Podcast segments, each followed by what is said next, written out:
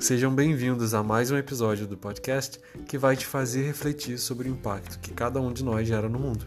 Eu sou Márcio Matos e esse é o Efeito Cascata. Today we have our first international guest, and he's someone I deeply admire and I met during my year abroad in China, in Shanghai, and I've witnessed him help a lot of people, a lot of students, lot, a lot of coaches who wanted to make a career change, who wanted to make a life change. And uh, I know a lot of people admire him for the impact he has on so many people. So I am delighted to introduce to you Peter Hill. Welcome, Peter. Thank you, Marcio. It's a delight to be here. You've done so much over the, the past years with respect to career uh, career coaching, uh, helping people transition their careers. But what have you been doing currently? Tell us a little bit about your your history, your track uh, in this field. Yeah, sure. So uh, currently, uh, I am in private practice. I run a boutique consultancy called PHI Consulting LLC. Uh, based here in, Hon- in mm-hmm. Honolulu, Hawaii. Uh, we provide one-on-one uh, career coaching uh, mainly for mid to senior professionals from kind of the director level up to the C suite. Mm. That's one area of my business. Uh, and then I'm also working on a couple of um, other projects. Um, one is called the Career Strategy Series. I'm working with a business partner over on the East Coast of the US uh, near New York. Um, and we're, we're, we put together a really great educational program for younger professionals who are uh, struggling with their career identity. So those are, you know, it's a live webinar type of product. And then the mm-hmm. third product I'm working on is with a business partner in Sydney, Australia, who is also a career coach and a leadership coach. And what we, have done is we've put together a really interesting uh, pre-recorded video-based um, modular product uh, that kind of covers the entire gamut of career development topics, um, from you know self-awareness or self-assessment all the way through to mm-hmm. salary negotiation and, and those types of topics and everything in between and so that's what that's what that's what I'm up to right now. Um, you know, I've been in this field for more than 25 years now. I can't mm. believe it's gone by so quickly. um, but you know, to your point, you and I met uh, in Shanghai when you were doing your MBA, and I was um, delivering programming for the career services department. Yeah. So you know, in addition to my private practice, which I've kind of always run, even when I was working at Hult International Business School, I always had my my private practice kind of on the back burner, you know. Mm. But you know, I, I, also I did have that ten year say run in higher education, uh, working with mm-hmm. literally thousands uh, of MBA, uh, Master of Finance, Master of Marketing, um, even undergraduate students from literally all over the world, um, 140 plus countries. It was really uh, it was really really oh, wow. amazing. Yeah that's kind of the gist of who I am, what I do. So you have quite a lot of experience in this field, and you've been around. You've been around the world, lived in a, few different places. But we, like uh, you mentioned, we met in Shanghai. But how did you end up there? So I went for an MBA program, but how did you get there? Like, was it intentional? Did you want to? Did you aim like I want to learn Mandarin? I want to go to China for a few years, or did the opportunity just show? Show show itself? Uh, no, it was quite intentional. It's actually the, the story is a bit uh, illustrative of what I believe is a really important um, career development strategy, uh, and that's that's mm-hmm. mentorship. And so the way the story unfolded was, you know, I I had originally gotten into this career services field back in 1999. I launched a resume writing service as a, a kind of a, a side gig while I was working full time in the airline industry. And long story short, that resume writing service kind of blossomed within about, about five years. It blossomed into a full blown career coaching consultancy, right? Not, not just writing resumes for people or, or giving resume advice, but really uh, helping people with every aspect of, of their job searches and career transitions. So that was roughly 2004, 2005. And it was about that time where, um, you know, my, my private practice was mainly in the U.S. Uh, with a heavy focus uh, here in Hawaii.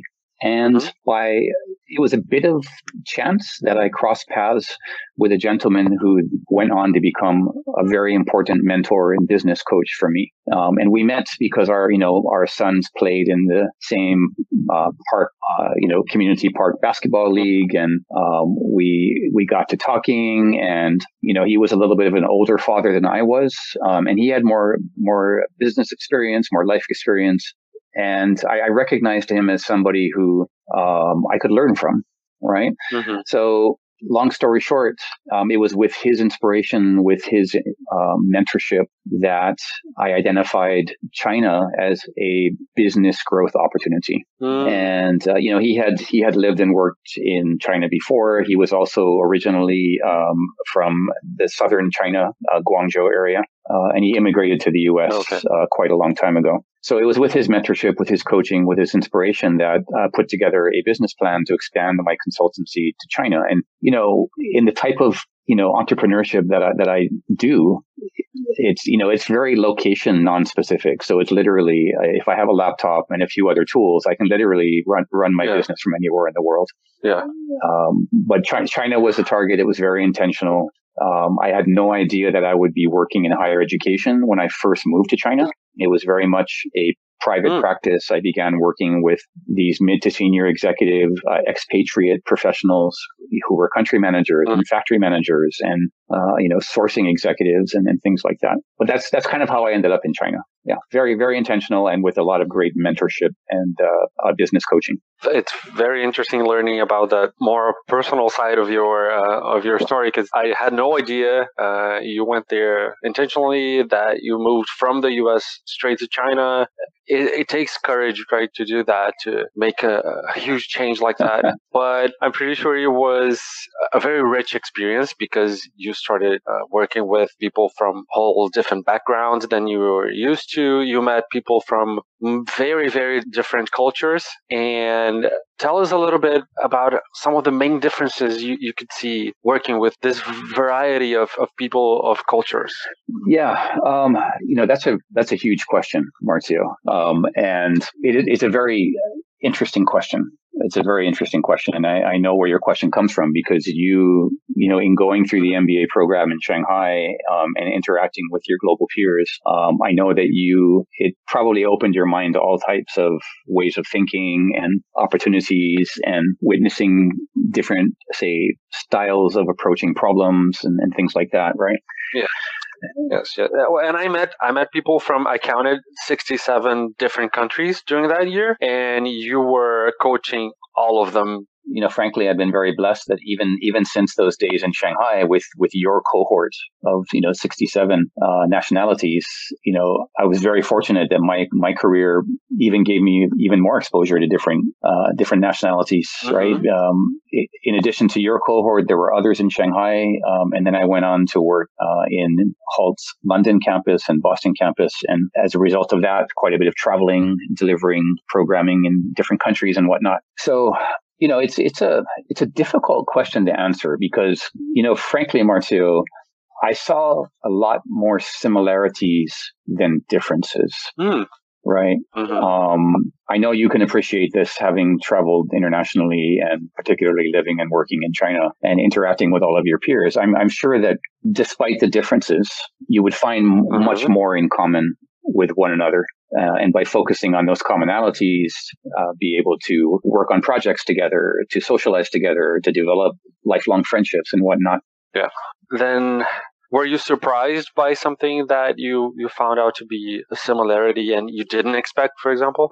Um, that's an interesting question. And I, I, I, I, do I do also want to address your first question uh, because there were definitely some, some differences, but uh, similarities I wasn't expecting well, I mean, I can speak particularly for, say, MBA type students and MBA talent from all over the world. Um, and that is, you know, kind of a similar ambition to make a really positive impact in business. For the most part, everybody uh, I was blessed to work with, you know, wasn't just doing the M- MBA just to get, you know, to get that credential on their resume No. Yeah. I mean, th- there was always a handful, right, who are doing it for that reason. But the vast majority of individuals, literally from all over the world, they, you know, they have their background from whatever their country they're from, uh, whatever industry they've worked in, whatever functional area they've performed in in the past. It was so inspiring to see that so many of you were doing it because you knew that by earning this degree, by developing yourself, by by going through an MBA, would allow you to make a um, more substantial impact in society and in business. So that's that's one thing that you know in, in 2020 hindsight, it's like, oh, okay, of course that makes sense. But you know, in the moment, it's you know, yeah.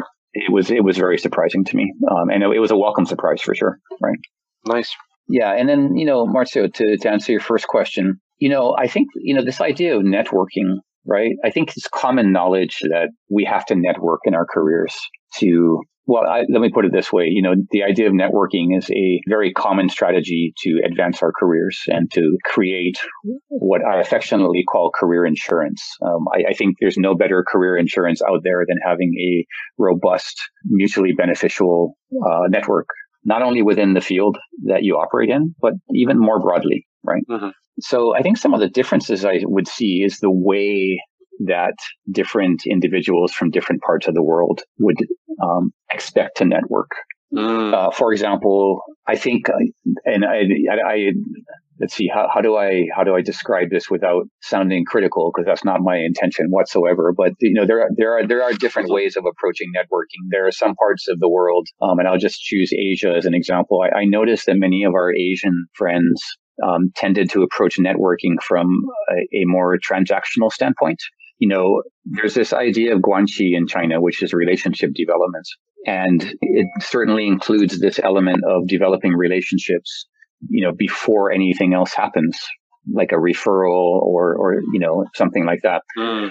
But nonetheless, kind of the core of the reason that I noticed some of our our friends uh, in, in, Asia was because they they were they wanted to be very transactional about it and and really had an expectation that you will introduce me to somebody because now we have a relationship, right? Oh, um, yeah.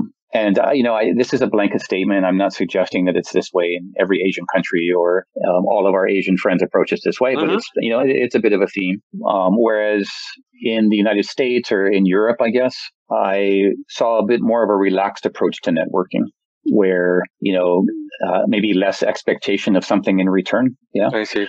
Yeah, and uh, yeah, I, will I'll leave it at that. I, I, think that's maybe one of the key differences I would see. But everyone from every part of the world understood the basic concept of I need to develop a you know a web of trusting relationships, and I know that will benefit me throughout my career. Mm-hmm. So something that stood out for me, an experience that stood out for me during the MBA program is that we had one class in which we had to, I think it was a change management mm-hmm. class. We had to convince a few users, like 20 user, possible users to use the software that we wanted to implement in the company. Mm-hmm. And then the people that were working on with me on, on my team, they thought, well, we just have the leader, the, the president of the company, tell everyone this is how you do it. And then I said, well, if China is anything like Brazil, you need to talk to the secretary and then uh, make friends with them and then talk to, to other people and then develop relationships before you can ask for, for favors. You, you can ask for anything. And uh, it, it really was that at the end that we were able to convince more people by developing relationships. And it's something that is very strong in China and here in Brazil as well, which is not so much true in Europe or, or the US. So I, I totally agree with you. And, and I've seen this a couple and times. So this is a really interesting topic, right? Um, so what, what you're, if mm-hmm. I can mm-hmm. play back what I think I'm hearing, your, sure. um, what you've just described with um, say China and Brazil is developing relationships not only with the key stakeholder um, and the person that you eventually want to maybe ask a favor of or um, do business with. It's more of developing relationships mm-hmm. with other individuals within the same ecosystem first. Exactly. Yeah, so I, I would agree. I would agree. That definitely differs throughout the world. I think in the U.S in particular, it's it's more uh, just directly with the stakeholder and developing the relationship with that individual and building trust over time, and then yeah, then maybe doing business together or earning a referral to somebody else tends to be a bit a bit more direct. Yeah. So I, I, know you've had experience working with uh, graduate students, undergrads, and, and, now you said you're focusing on more senior level mm-hmm. people. But who do you prefer working with? Oh, Marcio, that's a loaded that's a loaded question because uh, now I have to say MBA students, right? no, I, I actually um, I don't have a preference. That being said, I, I do have a preference for um, say the quality of the individual I work with, regardless of whether they're an undergrad or a graduate student or uh, or you know somebody who's more advanced in their careers. Um, there are definitely there are there are absolutely differences in the way these different profiles approach their career transitions, and it mm-hmm. just has to do with life experience and business experience, right? Yeah. But if I had a preference, um, I always prefer working with individuals who are ready to take control of the reins of their career development mm-hmm. and realize that you know the answer the answer is not out there. The answer is within. The answer is through my proactivity through my planning through my efforts to develop my network. And mm-hmm individuals who don't make excuses about, oh, well, you know, the economy is horrible right now. And so my, you know, I'm a lost cause or my job search is a lost cause. Well, I firmly believe statements like that are nothing further from the truth. I have seen people land jobs in great economies and in poor economies, but the ones who land jobs in poor economies are the ones who are, you know, focus on what they can control have a um, strong sense of direction, uh, who are absolutely proactive versus reactive. Um, and I've seen these profiles across every level, whether it's an 18 year old just starting their undergraduate degree, all the way through to somebody who is maybe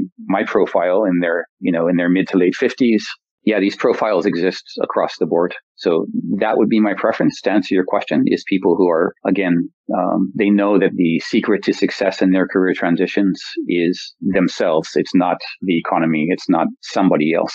Right. And, and a lot of times the, these transitions involve changing geography, right? Mm. Uh, moving to a different country. And I know a lot of our listeners uh, from all ages, they are willing to, to make a move. Like they want to move out of Brazil and go somewhere else and experience, have different experiences. But it's a really, really tough thing mm-hmm. to do but how do you see them approaching this uh, this career change, or how how could it be more intentional or less challenging even to, to move countries? This is one of my favorite questions, Marcio.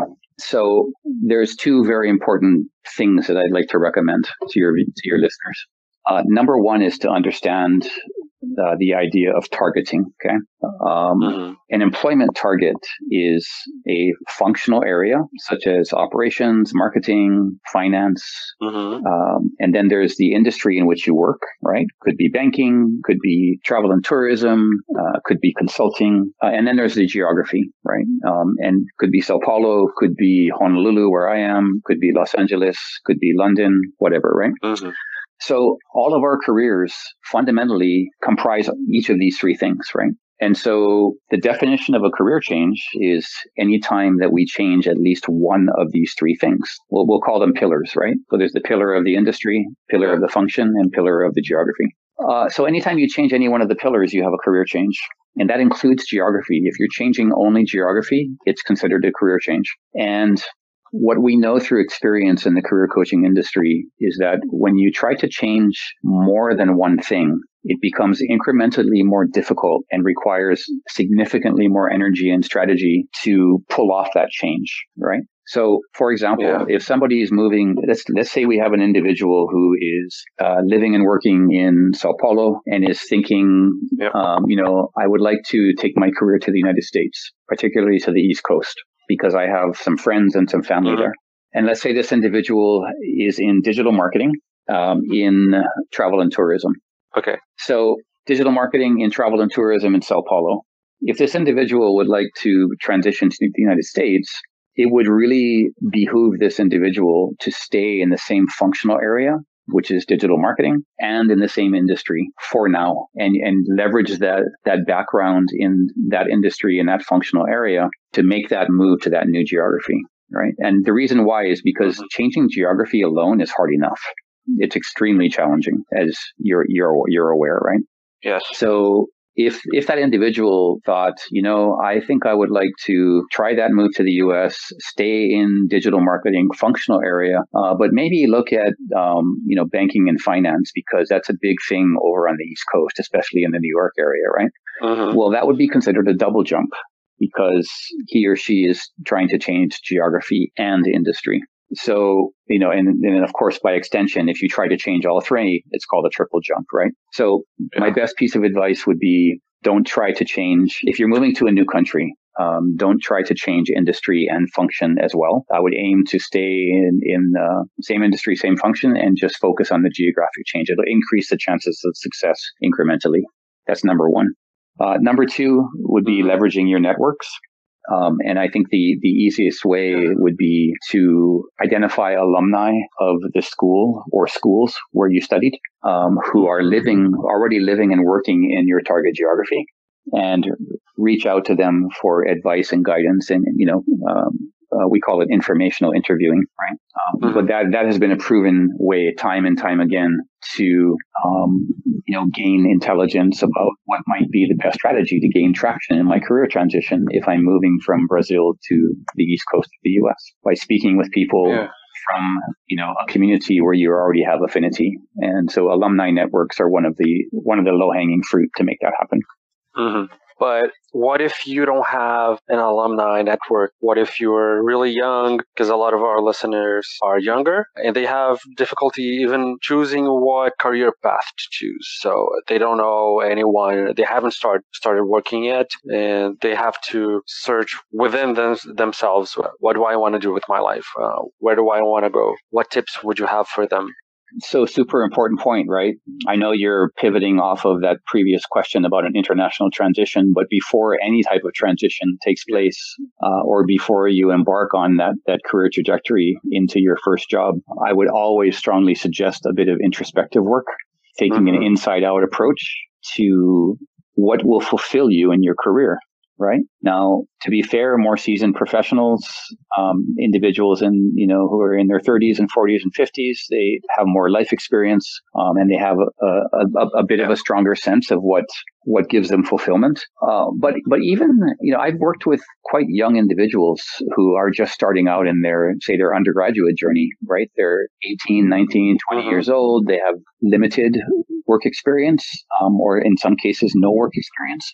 But there are still there are still some very simple things you can do to um, at least begin to look inside and introspect around um, what you know what interests do I have, what have family and friends um, and teachers told me that I'm good at, mm. you know what at this point even though I'm young, you know what is it that I value in my choice of workplace, right? Mm. And you know, Marcio, there's there's one um, there's one very interesting uh, activity or exercise that we do with individuals of all ages and all stages of their careers, and it has to do with storytelling and reflecting on the we'll call them achievement stories or accomplishment stories in their their lives so far and and mm-hmm. even young professionals who are only an undergraduate they even at this point in their their young lives, they do have these stories to tell, right? Maybe it's something that they did in yeah. in intermediate school or, or middle school, or something that they did in high school. You know, these types of successes um, give us clues to what we find fulfilling, and that can in, that can in turn help us make some more informed decisions about which career paths might make sense, right? Yeah, I totally get you. And I do say that a lot to young people because they, they come to me and they ask me, uh, what am, am I going to do? What career should I choose? I'm, I'm, going to university now and I have no clue what I want to do with the rest of my mm-hmm. life. And was, what I usually say is, don't think about the rest of your life first. Just try to explore what you enjoy now, what you have enjoyed uh, doing in the past, and what you said to, to, your point, try to have more experiences and analyze them because any type of experience, right? Because you, you may, might not have work experience, but like you said, you, you have other types of experiences.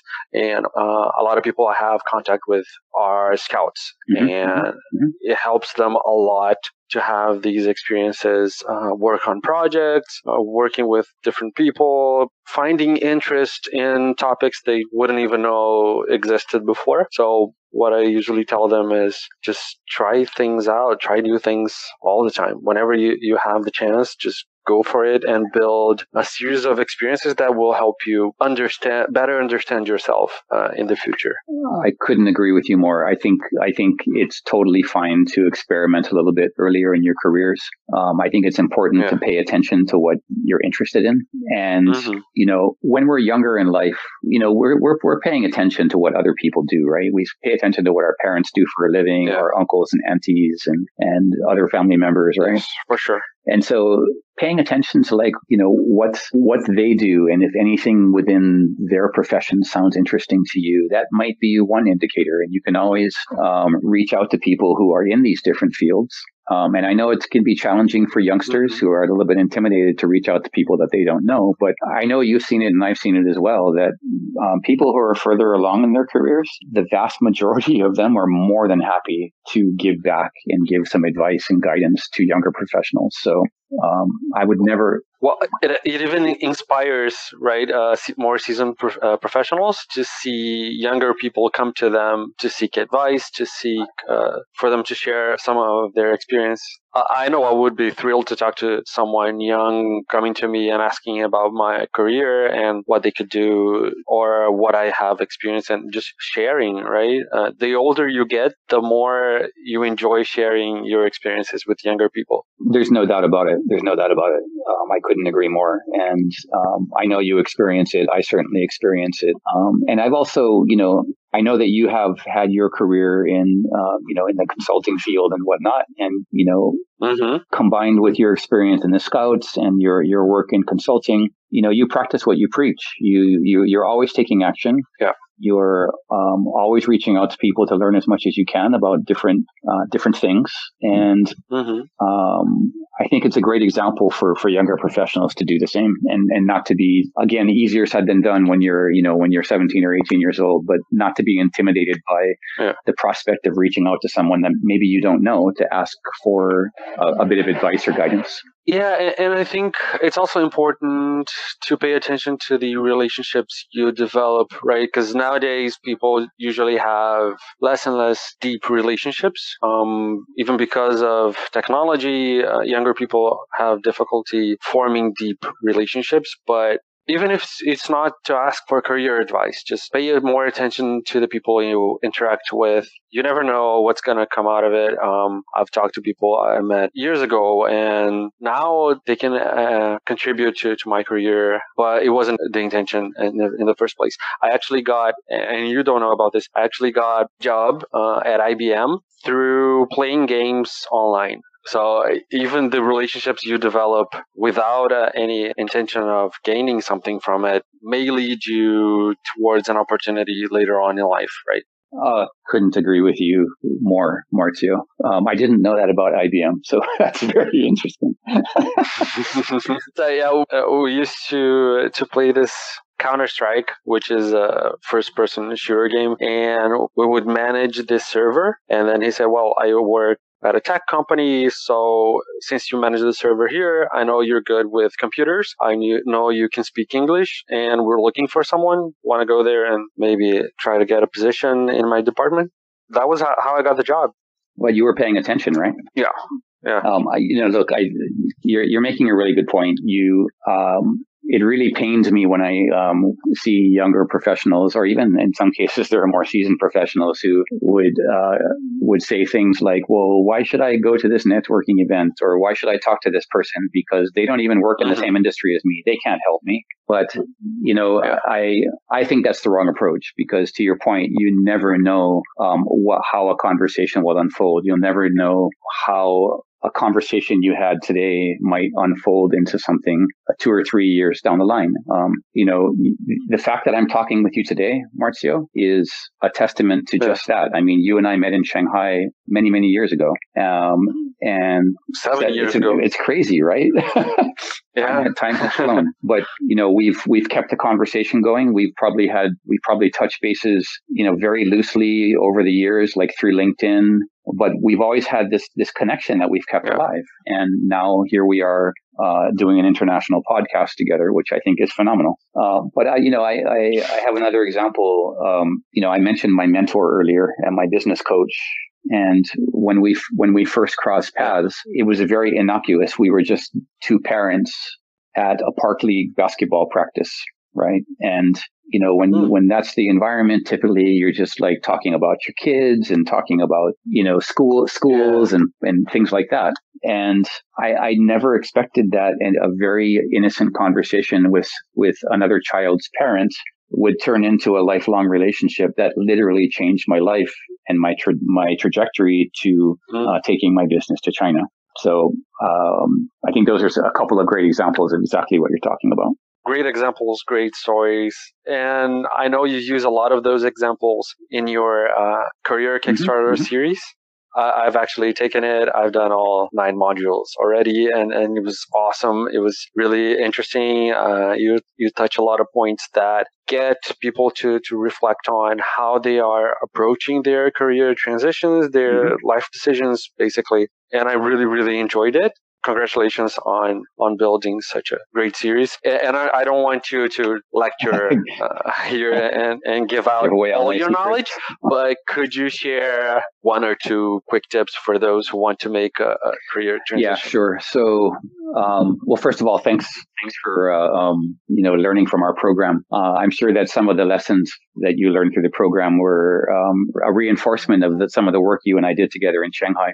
Yes, yes. Um, we had a lot of fun putting the product together, and uh, we're super excited for the impact that we can uh, make on on uh, professionals in career transition.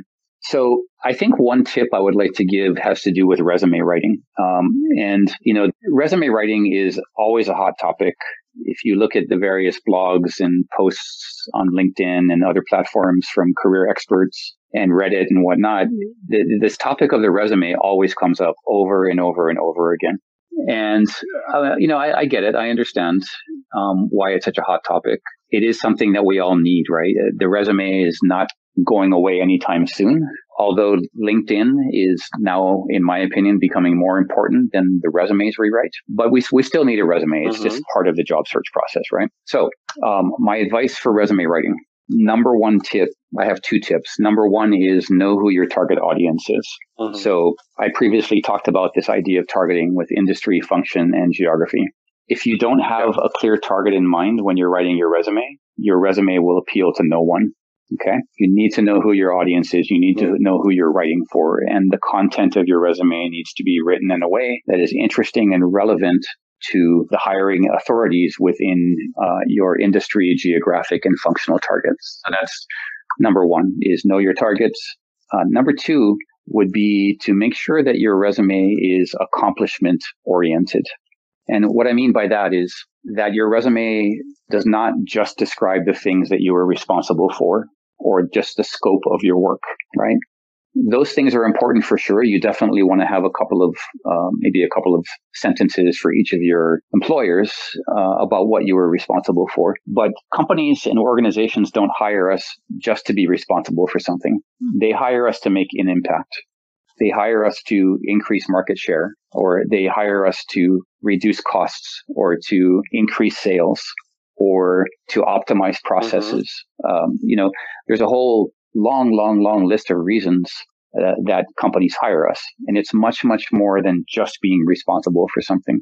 So what, what your listeners will want to do when they're working on their resumes is to think about, you know, in my past jobs, what were my concrete accomplishments, my contributions? And as much as possible, we want to make them measurable, right? And uh, select the ones that are most relevant to your targets and make sure that those are included on your resume. And if I could extend that a bit more, um, you did ask me about uh, younger professionals who may not have much work experience, right? Yeah. Even young professionals who have never had a job before have plenty of content for contributions and accomplishments. And so the way to think about this is um, your work in university, the clubs you belong to, um, the projects you worked on while you were in university, mm-hmm um, even possibly, if necessary, going back into high school and the projects you worked on there, the leadership roles you took on in high school, community service, whether it's through church or through a volunteer organization. I've honestly, I've never met anybody even a young professional who, if we didn't try hard enough, could not identify some type of accomplishments from their past. Okay. So it's there. You just have to look for it mm. um, and make sure that they're included on your resume. And it also goes back to that try to get more experiences out of life, right? Don't just go to university and take the classes, but participate on clubs, on events, on projects, anything you have the opportunity to do, just do it because you're going to have a lot more experience and you're going to learn things about yourself. You're going to have more examples to use on your resume and it's just going to make the job search a whole lot easier later on. Uh, absolutely. Absolutely. In fact, I remember since you're, you're bringing this up, I remember very clearly uh, in Shanghai uh, during the MBA program and you took it upon yourself to do the leadership workshop based on your scouts experience right? Yes, and yes, it still stands out to me as one of the most memorable events of that cohort of MBA students that year. It was uh, it was super well done, and it was. I mean, you saw the opportunity to do something like that, and you made it memorable. And I'm sure you learned a lot from it, and I'm sure you continue to do more of the same. I think this podcast is another example.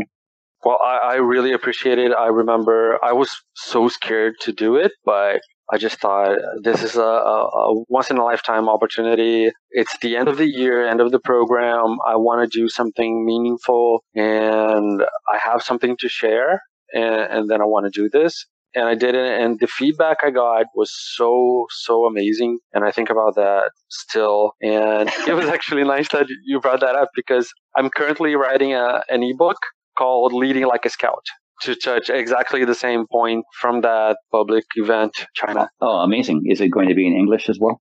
Yes, it is. In English and Portuguese. I'll look forward to uh, uh, reading it in English. awesome. I'll send you a copy. But I, I wanted to just touch on one final aspect here because during this whole first month of, of, the podcast, we've brought up subjects like creating relationships and, and self knowledge and finding your life's purpose. And I think finding your purpose has a lot to do later on with uh, finding and respecting your, your purpose, right? Uh, it has to do with job fulfillment. Yeah. And I wanted to ask if you have any examples of people you've worked with that actually followed their purpose and it showed during their, their career that it made a difference. Uh, what what type of a difference? You mean a difference in terms of their career fulfillment? Yes, exactly. Um, yes, I think the example I'd like to choose. This is actually one of my favorite examples of an individual who pulled off. I actually did not follow the advice I just gave your listeners earlier about an, an international an international transition. Right? I su- I suggested mm-hmm. that if it's an international transition, try not to do more than a single jump, which is just the geography. Um, but there was there was a young man in uh, in Shanghai who came to do his MBA. Uh, he was originally from uh, from India, and he came from the oil and gas industry as an engineer. And uh, from, as I mentioned, from India. So that was his his background in terms of those three pillars. Um, and he came for his MBA with a very clear objective to make a broader impact in business. And his objective was to get into management consulting, not just management consulting in India, which was, you know, home country, but management consulting um, in in Europe. Okay, so if you think about it, that's a mm-hmm. that's a triple jump. It's a jump of geography, it's a jump of industry, and it's a, it's a jump of functional area. Yeah. And uh, this this uh, this young man still holds the record for me personally as a career coach for the number of career coaching appointments that any MBA student has ever made with me. um, and that, that number is 17. Um, he made 17, yeah, 17 oh, appointments with me throughout a one year MBA. I, I, you know, I remember this story fondly, and in fact, I'm still in touch with this individual. But I remember that first uh, advising session where me as a career coach, of course, the first one of the first questions I would ask is, you know, why are you doing your MBA? Why are you doing it in Shanghai? And why are you doing it at this school? Um, and then he would describe to me his ambitions around what he wanted to accomplish. And as a career coach, of course, my first reaction is to give the advice that I gave you earlier. Look, long story short is that um, I've never seen anybody work harder at a career transition than this this guy. 17 appointments. He worked extremely hard on understanding his professional value by looking in the mirror and taking stock of uh, his interests, his, his work-related values, um, his satisfiers and dissatisfiers of past jobs and past bosses. You know, that storytelling exercise I talked about, where um, he identified patterns of excellence in his accomplishment stories, and also working on something that um, at the time we called the 40-year vision. Mm. Uh, but he worked extremely hard on that self assessment piece because he knew that if he understood himself and his professional value, then he could then um, use that information to tell better stories to his target employers when he eventually would be able to uh, interview with them. So he worked extremely hard on that. He worked extremely hard on um, identifying which types of companies he would like to, to work with. So he, identif- he identified, you know, the big four consultancies um, and, and some others as well. But he got his ideas out of his head and onto paper and put together a, job search action plan. He also worked very hard on networking. He leveraged um, the uh, alumni network of the business school, uh, but also leveraged the alumni network from his undergraduate school. He mm. um, he had informational interviews via Skype uh, this was before Zoom became so popular, right? And he would, uh, we would actually practice interviewing. We would have mock interviews uh, during his coaching sessions. So I've never seen anybody work harder at making such a transition. And I, of course, I'm very pleased to say that he actually pulled off that transition. He landed with uh, Ernst Young, EY, in London as a, as a, management consultant, um, and he did leverage a little bit of his background because uh, EY would um, leverage his oil and gas background um, and his kind of industrial sector background by having him working on uh, projects. I believe one of his early projects was Transport for London, right, which uh, uh which would leverage a little bit of his background but yeah, that would be the one story that pops to mind um, of somebody who was trying to pull off a very, very challenging transition, worked extremely hard at it, but the results uh, speak for themselves. Yeah, which in sum shows how being intentional about where you want to go is is a game changer. Not leaving it a chance, right? You have to take the reins of your own destiny. Very much so, Marcio. You know, in this case, this was an individual who was very, very clear from the outset uh, what he wanted to do. Um, and there are certainly, you know, probably well more, well over 70 or 80% of individuals who are just not quite sure what they want to do. And so that's a different conversation. Uh, but once you figure that out, once you, you have some options on the table of what you want to go after, then being laser focused on what you want is absolutely critical. That is so great, Peter. I really want to thank you for sharing all this knowledge, for spending this hour talking to me on a Sunday. Uh, and I wanted to finish by asking you three quicker questions, like a all lightning right, round. I'm ready. Tell me, what is something that you used to value that you don't value anymore? Oh, things there's there's yeah things, things? Uh, you know when I was when I was earlier in life and younger in life I, I would think about uh, um, you know the future of my career and the money I would make and the things I could acquire um, whether it's whether it's property or whether it's a car or you know personally I'm a surfer so I would think about how, how many more surfboards I could add to my quiver and, and things like that. But you know now i'm say more experienced in life i guess it would be the word.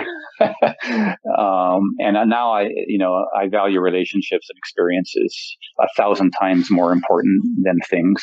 Uh, i like that yeah now tell me three words your closest friends would use to describe you to describe me oh boy yeah. i wasn't expecting that one uh, approachable um, laid back and yeah, passionate. This is more than one word, but uh, passionate about helping others with, with their career development. Oh, nice. Now the final one. Describe your purpose in three words. Oh, only three words. Meaningful, intentional, and fun. I like that. yeah, that's great. I, I know it's it's a tough question, but it generates good answers. No, I like it. I, I, I like Peter, it. Uh, again, I really appreciate you talking to us, and I wanted to ask, how can can people just find you? How, can they seek your assistance if they're looking for career coaching, or if they want to just find your products online, find you online, get in touch with you. Yeah, thank you, Marcio. I appreciate that. Um, so, number one, um, as I mentioned earlier, there's two two um, products that we're working on right now. Uh, one is the Career Strategy Group. Um, it's uh, very simple. It's www.yourcareerstrategy.com. And um, that is a series of live webinars. It's a learning experience for younger professionals who would like to develop lifelong career management skills. Um, we're currently um, actually for the remainder of 2020, um, given the current economic situation in the world, we want to make this product as accessible to as many people as possible. So we've um, significantly reduced uh, the cost of that program. Uh, we're currently offering it for 97 US dollars for the October cohort, um, $197 for the November cohort, and $297 for the December cohort, uh, which is um, significant discount off of our normal cost of $897. So it's super accessible to as many people as possible, um, and your viewers can, or excuse me, your listeners could go to www.yourcareerstrategy.com. Uh, the second one is the Compass Career Kickstarter series, um, and this uh, again, this is the uh, the program that is pre-recorded video content. It uh, walks uh, the users through everything from self-assessment all the way through to salary negotiation and everything in between. And uh, for this one, we're we're we're really pleased to offer your listeners a 50% discount on the program. Uh, it's currently set at 200 US dollars, so your listeners will have access to the entire program for 100 US US dollars. Um, and to access that, it's very simple. You'll be shooting me an email, um, and I will be more than happy to um, respond uh, to each individual who reaches out to me with a special code that they can use to receive that discount. And uh, I think you're going to put these uh, in the show notes, right? Yes, yes, I will mm-hmm. for sure. That would be the easiest way. And otherwise, otherwise, uh, so, I'm on LinkedIn, and uh, I'm more than happy to uh, welcome outreach via my LinkedIn profile. Awesome. So I will definitely put these uh, on the show notes, and uh, I really appreciate you giving uh, our listeners th- this discount, and I think it's really important that people seek advice from someone who ca- who actually cares about them and and cares about their career transition, career path, and even in, in making a change, right? Because, like I said, people now are very interested in making an impact in the world, and I think you're someone great in doing that and advising people how on how to do that. So I really appreciate all that you do for the people you work with, all that you do for the community and any relationship that you have. You always try to, to help them and it's genuine and anyone who has any type of uh, relationship with you can see that, can see that you really care. So I really appreciate you coming here and I, I hope we can maintain our, our, uh, our friendship throughout the, many, many Well, I, I, know that you and I will definitely do that. And um, I really appreciate you having me on your podcast today. Um, it's been super, super fun. And I, I uh, absolutely hope that your listeners receive uh, some value from this.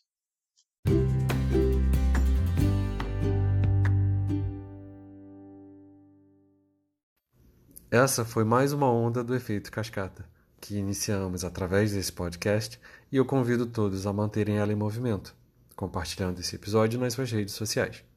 Acesse também marciomatos.me barra efeito cascata para saber outras formas de contribuir para esse movimento. Um forte abraço.